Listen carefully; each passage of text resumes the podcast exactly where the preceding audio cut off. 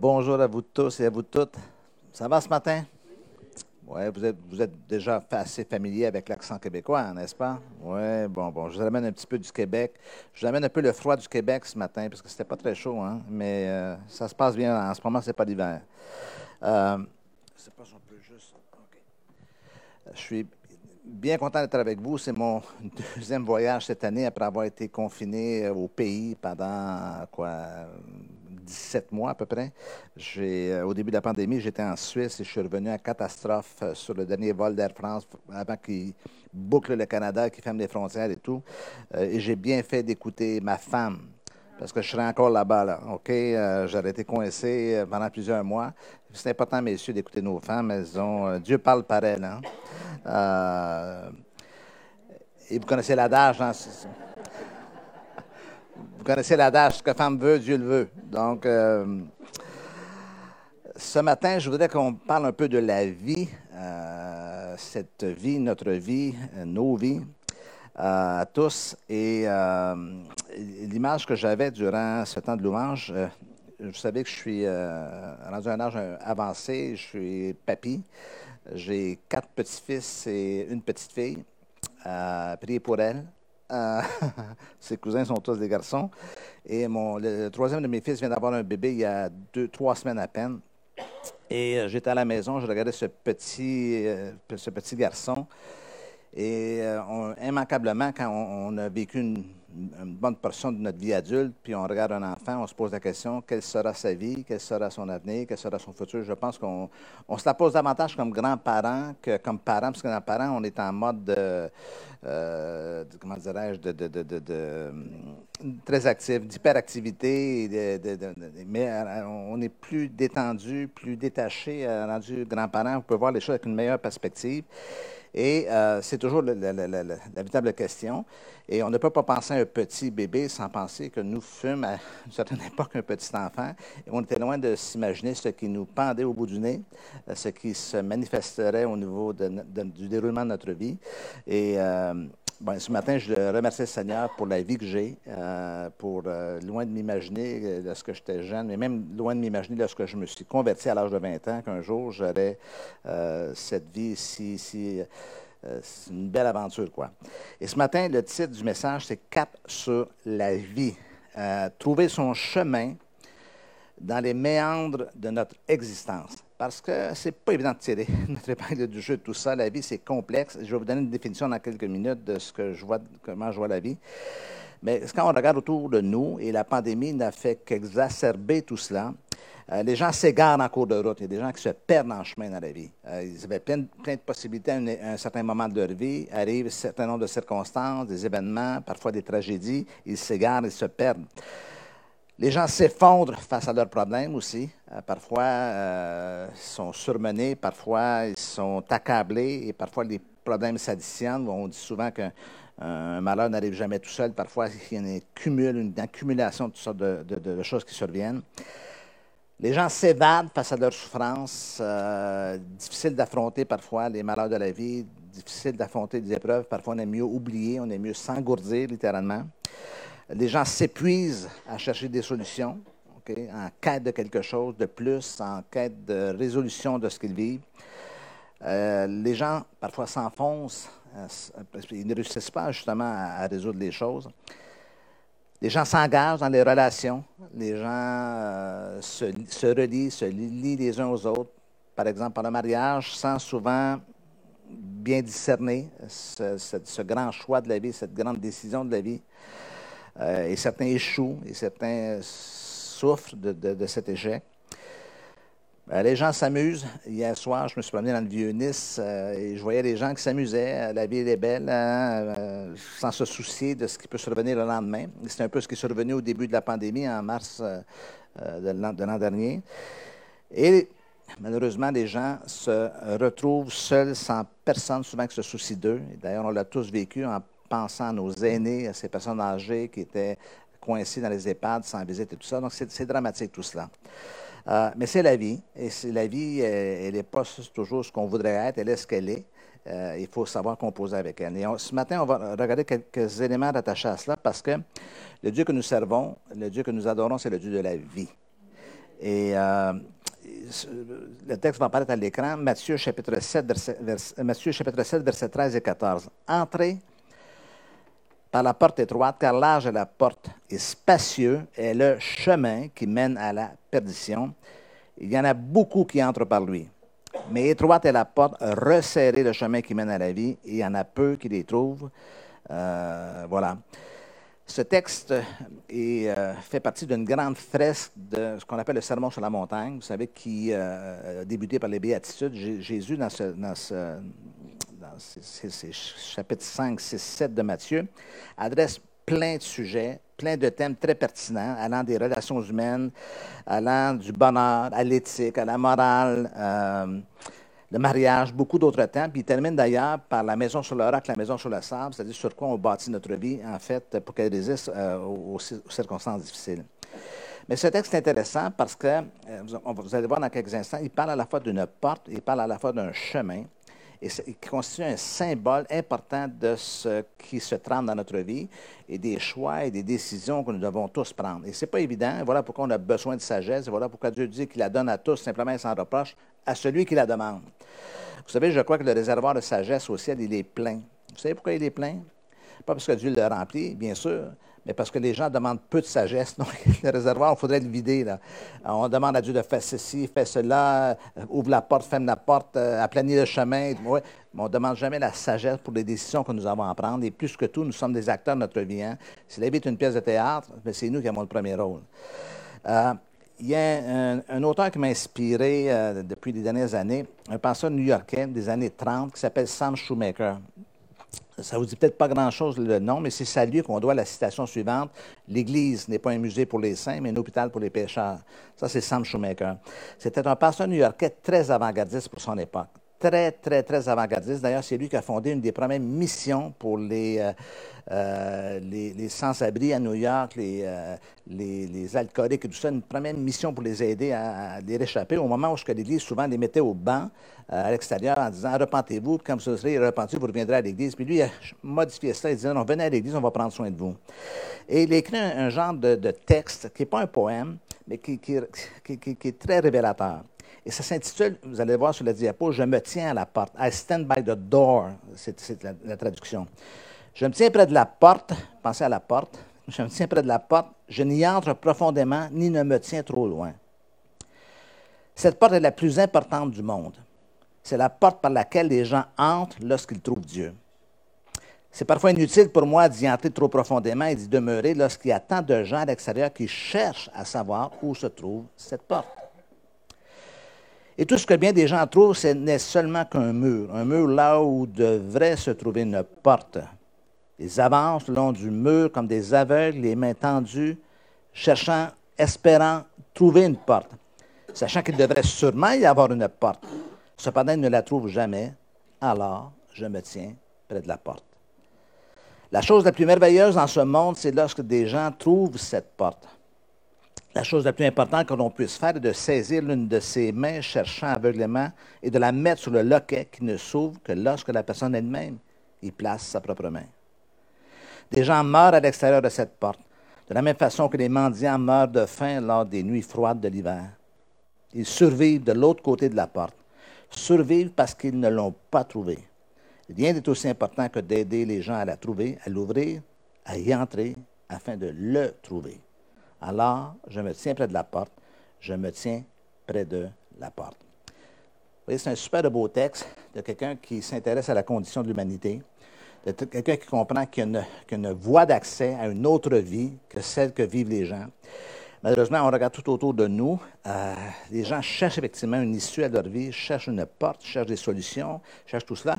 Et nous, nous l'avons. Et nous avons connu, nous avons déjà, si vous êtes ici ce matin, passé cette porte pour entrer dans un, autre contexte de vie, dans une nouvelle vie. Donc, on se retrouve devant un immense défi. Et je pourrais résumer ce défi en un seul mot, choisir. Les choix que nous devons faire, les décisions que nous devons prendre. Mais pour cela, il faut comprendre un peu ce qu'est la vie. Je vais demander de mettre la diapositive sur la définition de la vie, la prochaine. Je vais vous donner un contexte de cette définition. Il y a, vous savez, j'ai eu quatre garçons. Euh, ils, sont tous, euh, ils ont tous quitté la maison, maintenant ils sont tous âgés. Mais le troisième de mes fils, euh, celui d'ailleurs qui a eu le petit bébé récemment, est probablement celui qui me fourni le plus d'anecdotes dans ma vie. C'est un, véritable album d'anecdotes pour moi. Et un jour, lorsqu'il était tout petit, je m'en allais le, border, en fait, au lit, et, comme tous les soirs. Je faisais la prière avec lui, il s'appelle William. Je disais, Seigneur Jésus, bénis Willy, fais qu'il passe une bonne nuit et qu'il réussisse dans la vie. Et William s'est tourné de côté, puis m'a regardé avec ses grands yeux gris-bleu. Il m'a dit Papa, c'est quoi la vie? Ben, c'est quoi la vie? La vie, c'est la vie, hein? La vie, euh, ben, oui, papa, mais c'est quoi? Mais la vie, c'est la vie. OK. Alors, euh, je me suis trouvé un père assez, euh, assez mal foutu de ne pas pouvoir répondre à son, à son gamin euh, de, cette définition. Et ça m'a tellement interpellé que je suis allé à mon bureau. je me suis assis, je me dit Seigneur, c'est incroyable. On, sait ce qu'est la vie, vous savez ce qu'est la vie, mais mettre tout ça en mots et créer une définition, c'est pas évident d'articuler, dis-je, tout cela. Donc, voici ce qui est sorti de, cette, de, cette, de, cette, moment de réflexion. La vie, c'est un ensemble, c'est un tout, évidemment. L'ensemble des décisions que nous prenons, des actions que nous posons, des relations que nous bâtissons et des événements qui surviennent qui, sous le regard de Dieu, donnent un sens à notre existence. Donc, quand on fait le bilan de l'ancienneté de notre vie, on s'aperçoit que c'est le résultat de quelque chose, des décisions que nous avons prises à certains moments donnés dans, les relations, dans nos choix de carrière, dans petites décisions euh, chaque jour et des plus grandes décisions de la vie qui vont, qui vont vraiment euh, nous orienter dans une direction particulière. Il y a bien sûr des actions, des gestes que nous posons. Il y a bien sûr les relations que nous bâtissons au fil de notre vie. La vie, c'est beaucoup des relations. L'issue de nos vies, c'est beaucoup ce qui est en lien avec nos relations, que ce soit avec nos parents, notre famille, notre mariage, nos amis, nos frères et sœurs dans l'Église et des événements sur lesquels, évidemment, on n'a pas beaucoup de pouvoir. On a, du pouvoir pour prendre des décisions, pour choisir nos relations euh, et tout cela, mais on n'a pas beaucoup de pouvoir. En fait, on n'a pas de pouvoir sur les événements qui surviennent. On subit ces choses-là. Mais tout ça, sous le regard de Dieu, donne un sens à notre existence. C'est-à-dire que le Dieu de la vie euh, fait en sorte qu'à quelque part, nous pouvons tirer des leçons de chaque événement qui survient même si parfois ça paraît incompréhensible. Je pense à des tragédies en particulier qui surviennent. Euh, j'en parlais hier lorsque, vous savez, la plupart d'entre vous maintenant qui me connaissez, que euh, ça fait 11 ans que j'ai perdu ma femme qui est décédée d'un cancer foudroyé assez rapidement en, 150 jours. Euh, et on fait quoi avec tout ça? Comment tout ça peut nous aider à nous, nous, réorienter ou nous orienter à nouveau dans une nouvelle saison de notre vie, tout cela? Donc, il y a plein de situations qui ne sont pas faciles comme ça. Donc, on a des décisions à prendre dans la vie. Et regardez bien, déjà, cette notion de décision, de choix à faire, a germé dans l'Ancien Testament. Dans le livre de Deutéronome, en particulier dans Jérémie chapitre 21 aussi. Voici, je mets aujourd'hui devant toi la vie et le bien, la mort et le mal. Comme voici, nous sommes devant, nous sommes à un carrefour, nous avons des options, des, des choix possibles. J'en prends aujourd'hui à témoin contre vous le ciel et la terre. Et j'ai mis devant toi la vie et la mort, la bénédiction et la malédiction. Et si j'arrête là, je dirais, ouais, on a des choix à prendre. C'est pas évident, parce qu'on ne voit pas toujours les, effets à, moyen terme ou à long terme des décisions que nous allons prendre. Est-ce qu'on prend la bonne décision? On est toujours un petit peu insécure. Et tout d'un coup, on sent que Dieu euh, donne un petit peu un coup d'épaule. Il veut pas nous, il nous souffle la réponse à l'oreille en nous disant, moi, si j'étais toi, je choisirais la vie. Choisis la vie afin que tu vives, toi et ta postérité. Puis encore une fois, on s'aperçoit que dans ce choix-là, non seulement on est bénéficiaire, mais nos enfants sont bénéficiaires et les générations, notre lignée future est probablement aussi bénéficiaire, bien sûr, dans, tout ce que cela peut, produire. Toi et ta postérité. Jérémie, tu diras à ce peuple, ainsi parle l'Éternel, voici, je mets, devant vous le chemin de la vie et le chemin de la mort. Évidemment, il n'y a pas une, une, affiche qui nous dit, voici, ce chemin mène à la mort. Euh, personne ne le prendrait. Euh, telle voie paraît droite à, une personne, mais à son insu, c'est le chemin qui mène à la perdition, c'est ce que la Bible dit. Mais dans ce texte que nous avons lu, ce texte de Matthieu, chapitre 7, vous remarquez qu'il y a deux portes. Je, reprends le texte. Entrez par la porte étroite, car large est la porte, spacieuse est le chemin qui mène à la perdition. Il y en a beaucoup qui entrent par là. Mais étroite est la porte, resserrée le chemin qui mène à la vie, il y en a peu qui les trouvent. Donc, il y a deux portes. Pour réussir un petit peu à comprendre cette notion de porte, si je vous posais la question, c'est quoi la porte? Je sais que vous allez me répondre, mais c'est Jésus la porte. C'est vrai, absolument vrai. Théologiquement, c'est vrai, bibliquement, c'est vrai, mais la porte, c'est aussi un symbole de quelque chose. C'est le symbole, de, évidemment, de l'expérience initiale de la rencontre que nous avons avec Dieu. Évidemment, nous avons un jour passé cette porte, la, conversion. Effectivement, ça représente la conversion et le salut. Et le passage d'une ancienne vie à une nouvelle vie. Mais il y a plus encore. Euh, si on se penche sur ce qu'est une porte, euh, c'est assez intéressant parce qu'on s'aperçoit que c'est une ouverture, bien sûr, dans un mur, dans une pièce, euh, qui nous assure un passage ou une voie d'accès. Donc, c'est une entrée. On est entré par la porte ce matin.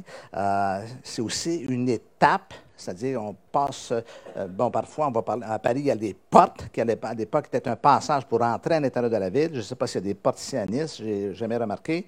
je parle au niveau des, voies d'accès à la ville. Donc, il y avait des, il y a plein de villes qui ont des portes pour la ville. Sur la ville de Québec, il y a des portes, des anciens vestiges de portes et tout ça, qui, donnaient accès aux, voitures et tout ça. Donc, il y a deux portes. Et le premier défi que nous avons, c'est de choisir entre ces deux portes-là. Euh, laquelle je vais, prendre, parce que ces portes-là mènent sur quelque chose. Euh, elles mènent à quoi? Elles mènent sur un chemin. Et il y a deux chemins dans le texte. Il y a un chemin large et un chemin étroit. Mais c'est quoi cette notion de chemin? Cette notion de chemin, c'est un symbole de la croissance spirituelle. Euh, représentation du chemin de la foi pour, pour, le bon chemin, pour un processus de maturation. Mais le phénomène qui arrive, peut-être que vous allez le, ressentir ce matin, c'est qu'il y a beaucoup de gens qui un jour ont passé la porte. Ça y est, j'ai accepté Jésus dans ma vie, je suis, chrétien et tout ça, mais au lieu de continuer à cheminer sur le chemin, ils sont assis sur le pas de la porte, puis ça y est, maintenant c'est fait, c'est réglé et tout ça. Et vous allez voir dans quelques instants, ils passent à côté de plein de choses. La porte, elle mène sur un chemin, et la fonction d'un chemin, c'est de marcher dans ce chemin pour se rendre à une destination. Donc, beaucoup de gens se sont arrêtés en cours de route. Euh, comment on fait pour le savoir? on les écoute parler. Lorsqu'ils racontent ce qu'ils vivent comme expérience chrétienne, ils ne parlent souvent que du passé. Ah, j'ai rencontré Jésus en 1970 et j'ai vécu ceci, j'ai vécu cela, il m'a délivré de ceci. on a l'impression, en les entendant, que depuis cette étape merveilleuse, il ne se passe plus rien en cours de route. Et beaucoup de chrétiens sont un peu coincés dans le passé. Même dans leurs souvenirs, ah, si je pouvais vivre, euh, revivre ce que j'ai vécu à l'origine, mais effectivement, il y a possibilité, mais pour ça, il faut pouvoir cheminer, il faut pouvoir croître, il faut pouvoir grandir. Et, c'est là, là l'élément important. Donc, il y a deux chemins. Donc, le chemin, c'est évidemment une voie, un passage, un moyen ou un circuit. C'est le sens d'un cheminement, d'un processus, d'une progression. On ne reste pas sur place dans la vie. Mais vous allez remarquer, autant chez des, frères et des sœurs, autant que chez des non-croyants, que des gens qui stagnent dans leur vie, qui ne bougent plus, comme si arrêt sous l'image. D'ailleurs, vous savez, c'est un peu l'effet que ça a créé, la pandémie. On a l'impression que le temps s'est arrêté. On a été coincés pendant de longs mois, comme mais la vie ne s'est pas arrêtée. Mais c'est un peu l'impression qu'on avait. Et euh, il y a plein de gens qui doivent repartir, doivent reprendre le chemin, euh, reprendre la route. Des gens, parfois, ont été blessés, puis voudraient rester sur place. Et moi, je ne bouge plus, je, ne vis plus, c'est fini.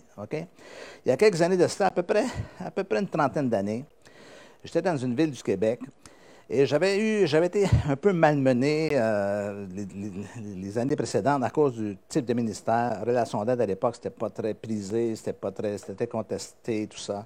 Le fait d'aider les gens, tout simplement, moi, je comprenais pas.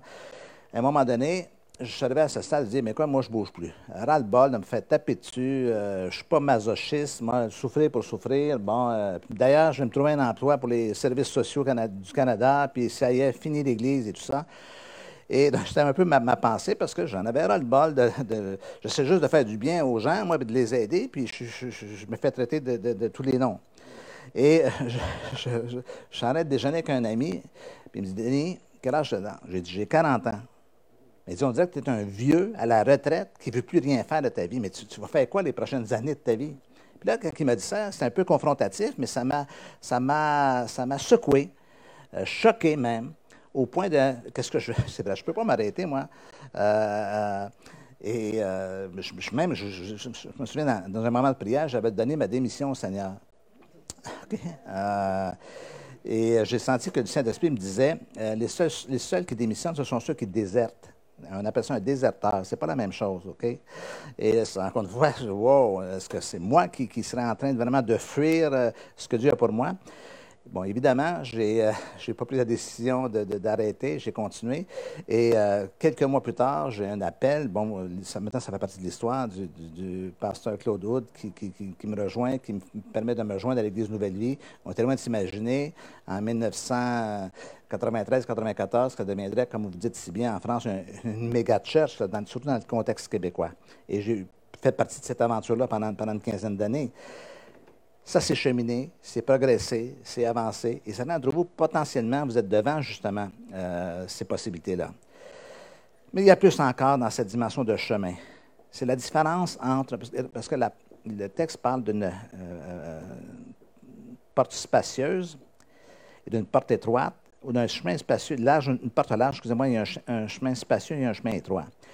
Et ça, ça nous amène à la différence entre un certain nombre de choses.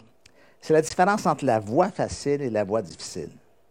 Et souvent, les gens vont choisir la voie facile parce que c'est moins coûteux, on dépense moins d'énergie, euh, c'est moins fatigant. C'est la différence entre le long chemin et le raccourci. Une des leçons que j'ai tirées de ma vie, moi, c'est qu'il n'y en a pas de raccourci. On en cherche et les raccourcis nous amènent souvent dans des, cul-de-sac, dans des, voies sans issue et tout cela. C'est la différence aussi entre une vie discipliner une vie indisciplinée. La facilité ou l'effort. C'est la différence entre la réflexion soutenue et le manque de réflexion. Quand les gens ne réfléchissent pas, ils font des choix à partir d'éléments insuffisants qui font en sorte qu'ils se positionnent de façon très dangereuse. C'est la différence entre affronter les défis de la vie ou les fuir donc, il y a tout un symbole derrière cette notion de, porte large et de chemin spacieux. C'est la différence entre attendre le bon moment ou réagir impulsivement. Est-ce que vous me suivez ce matin? Donc, on est confronté à ça toute notre vie et tout d'un coup, cette, notion de porte et de chemin nous, fait comprendre qu'il y, a, effectivement, il y a deux portes de chemin, mais il y a aussi deux résultats ou deux effets à long terme des choix que nous allons prendre. Et dans la prochaine diapo, vous allez voir un peu cette dimension-là. Euh, un des chemins, la porte mène sur un chemin, la porte large mène sur un chemin espacieux qui mène à la perdition. Et le thème perdition que vous retrouvez dans ce texte fait allusion à la perte, à la perdition, à la destruction, au gaspillage, au gâchis et aux échecs. Une des choses les plus douloureuses que j'ai expérimentées dans mon travail, dans mon ministère, c'est de voir des échecs répétitifs dans la vie des gens. Et eux vont se, retrouver en mode de blâmer. Ils vont blâmer le gouvernement, ils vont blâmer l'État, le président, le premier ministre, peu importe le pays. Ils vont blâmer leurs parents, oui. Mais quelque part, rendu dans la vie adulte, c'est nos choix à nous qui doivent prédominer. Qu'est-ce que je fais de ma vie? Qu'est-ce que je fais de tout cela? Et d'amener les gens à prendre conscience qu'à tirer des leçons des échecs de la vie, c'est pas facile. Euh, parce a cette espèce de déni, ce refus de voir l'État, euh, on le voit au niveau de, mariages qui ont échoué, tout cela. Donc, c'est la perdition, c'est le gâchis qui arrive. évidemment, c'est profondément inconfortable et c'est profondément douloureux de regarder à cela. Mais c'est le travail qu'on doit faire afin d'éviter de, encore une fois, euh, à nouveau, de faire de mauvais choix, de prendre de mauvaises décisions qui vont nous amener, encore une fois, à une répétition de notre gâchis. Mais il y a aussi, bien sûr, la contrepartie, c'est la vie. Le grec zoé, la plénitude de la vie, la, vitalité, la vie réelle, la vie véritable et la vie épanouie. Dans le Nouveau Testament, il y a, trois mots pour le mot vie. Il y a le thème bios, la naissance, bien sûr, la, biologie, la vie physique, la vie biologique. Il y a psuké, qui fait allusion à l'activité ici de nos pensées et de notre esprit. Et il y a zoé, qui est la vie selon Dieu, la vie telle que Dieu nous la donne. Et euh, c'est hyper intéressant parce qu'on s'aperçoit que Zoé, c'est la vie de Dieu dans la vie. Moi, je l'appelle la vie dans la vie. La vie avec un grand V, dans la vie avec un petit V. Donc, lorsque vous et moi, nous sommes nés de nouveau, nous avons reçu une vie. Cette fameuse vie éternelle. On l'a reçue. Mais la vie éternelle, c'est plus qu'un concept. Vous allez voir dans quelques instants, c'est une expérience. Mais laissez-moi aller vers quelques définitions de théologiens. La vie Zoé, c'est l'état de celui qui possède de la vitalité donc qui est bel et bien vivant, qui est animé. Euh, la plénitude absolue de la vie qui appartient à Dieu et à Christ et qui est accessible à la nature humaine. Nous avons accès à la vie parce que Jésus est venu pour cela. Euh, la vie réelle et véritable, une vie active, vigoureuse, vouée à Dieu, bénie, même dans ce monde, pour ceux qui mettent leur confiance en Christ et qui aboutiront après la résurrection, à de nouvelles concessions dans un corps parfait pour l'éternité. Cette vie est à la fois une possession actuelle et une espérance merveilleuse pour l'avenir. Par la foi, le croyant entre d'ores et déjà dans une relation vitale avec Dieu et reçoit une nouvelle naissance, une nouvelle puissance et exerce de nouvelles activités. Il y a un dépôt de vie que nous avons reçu qui devait changer notre vie littéralement. Et vous savez, pour moi, c'est un thème, le thème de la vie est un, de mes thèmes de prédilection. J'aime beaucoup parler de la vie. Euh, ceux qui sont psychanalystes, vous pourriez me psychanalyser là-dessus et comprendre pourquoi avec euh, ma propre histoire, mon propre parcours. Mais fondamentalement, ce que je sais, c'est que on a une seule vie sur cette terre. Et croyez-moi, ça suffit. Si on, si on fait ce qu'on a à faire, ça suffit. Mais il faut faire ce qu'on a à faire. Donc, cette dimension de, vie devient quelque chose d'important. Et plus je, plus j'étudie le Nouveau Testament en particulier, euh, plus j'étudie les évangiles, plus j'étudie les, lettres de l'apôtre Paul, plus je découvre que cette notion de vie elle est omniprésente dans le Nouveau Testament et souvent on a passé à côté. Je, je vous ai mis quelques exemples sur la diapo. Le pain de vie, c'est le mot grec zoé, le pain de vie. Jésus est le pain de vie. La lumière de la vie, Zoé. Le chemin, la vérité et la vie. Jésus est le chemin, on a parlé de chemin, il est la vérité, il est la vie, Zoé, la plénitude de la vie.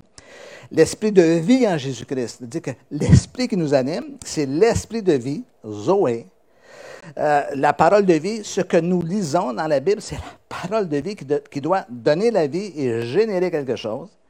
On parle de l'eau de vie, euh, on ne parle pas de l'eau de vie, vous savez, euh, Apocalypse 22, 17. je ne parle pas des boissons fortes. tous les pays ont des espèces d'alcool assez particuliers. Et, c'est ça la notion de vie.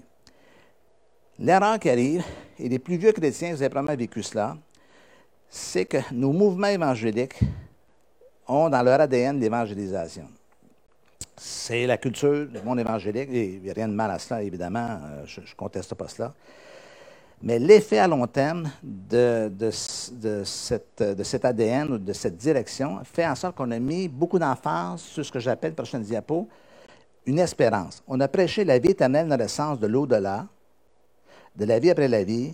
Euh, moi, les premières années, j'étais chrétien. Quand je me suis converti, vous êtes bien sauvé, sauvé, t'es sauvé, t'es pas sauvé. Bon, ça, c'était pour s'assurer que notre nom est bel et bien écrit dans le livre de vie.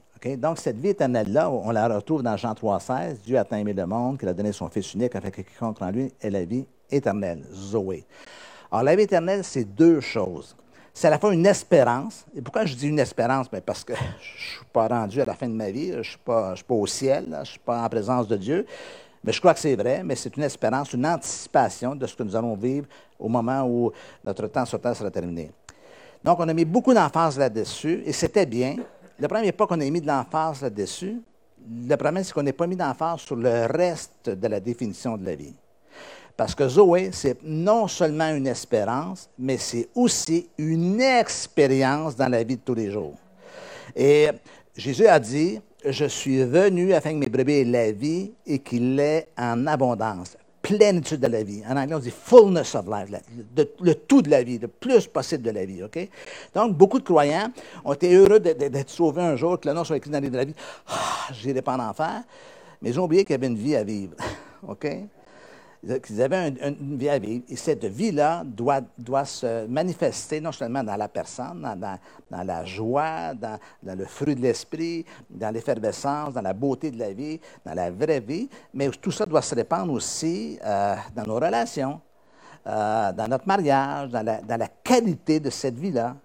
Donc, on a vu beaucoup de, je ne veux pas caricaturer, mais on a vu beaucoup de croyants qui sont bel et bien sauvés, mais si tu les regardes, ce n'est pas l'incarnation d'une vie euh, resplendissante. Moi, euh, après une année de ma vie chrétienne, je savais bien, je savais très, très bien qui je ne voulais pas devenir.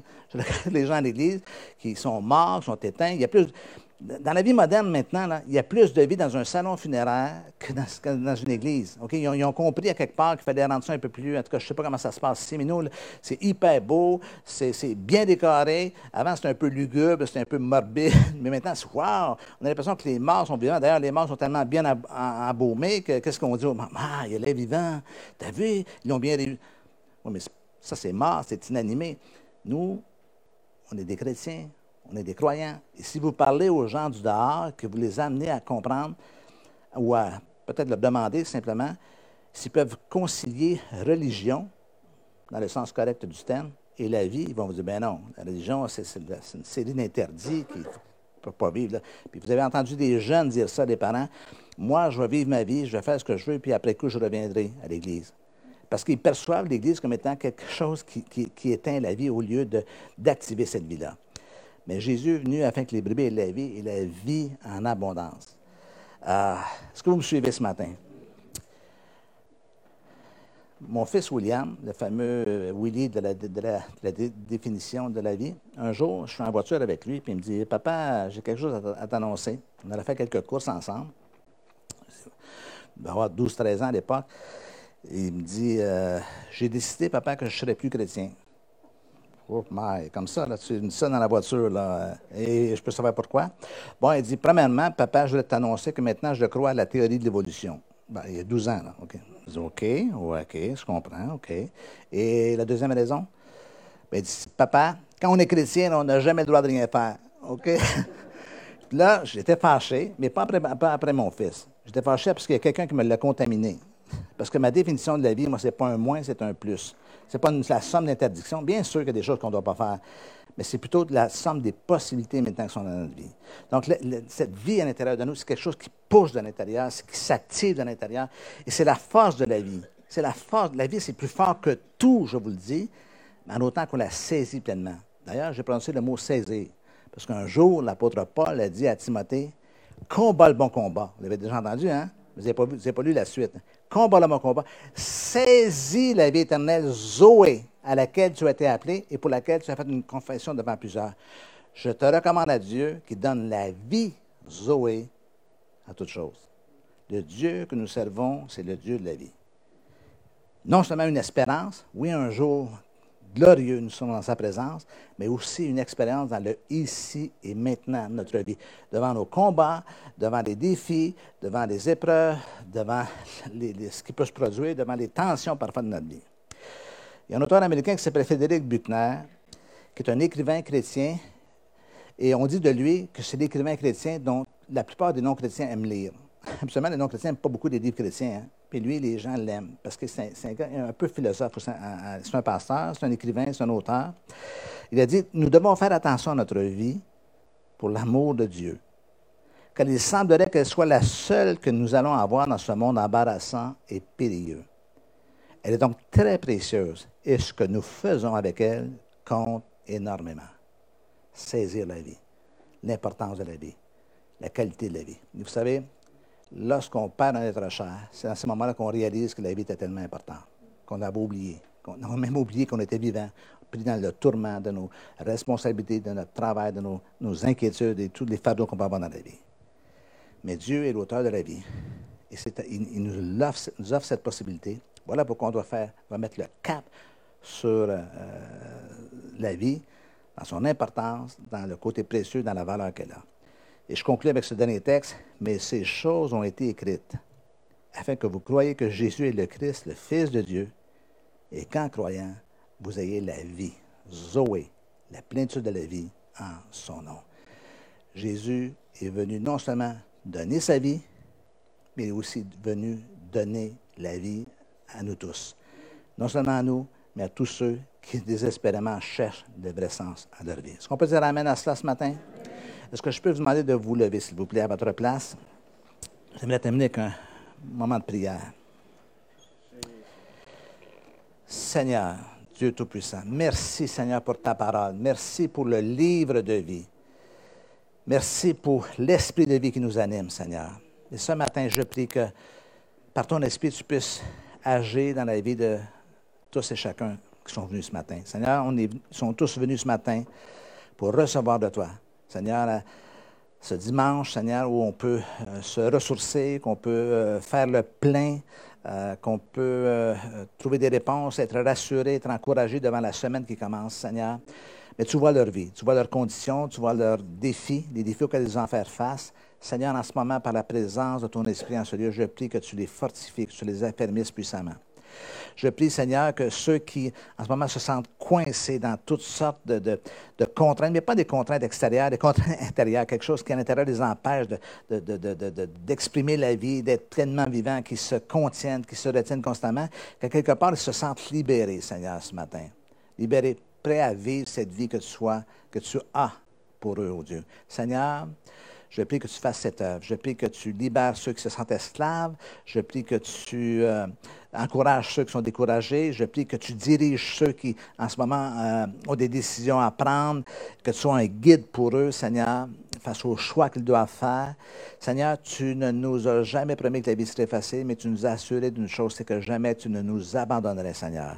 Voilà pourquoi on met notre confiance en toi. On sait que tu es là, présent avec nous, voulant, désirant, justement, nous guider et nous orienter sur le, euh, sur le bon chemin qui va nous mener à, cette plénitude de la vie, Seigneur. Je les remets entre tes mains maintenant, que tu puisses faire ton œuvre et que tu sois glorifié en toutes choses. En ton nom précieux, Jésus, j'ai prié. Amen, amen et amen amen amen. Alléluia, Jésus.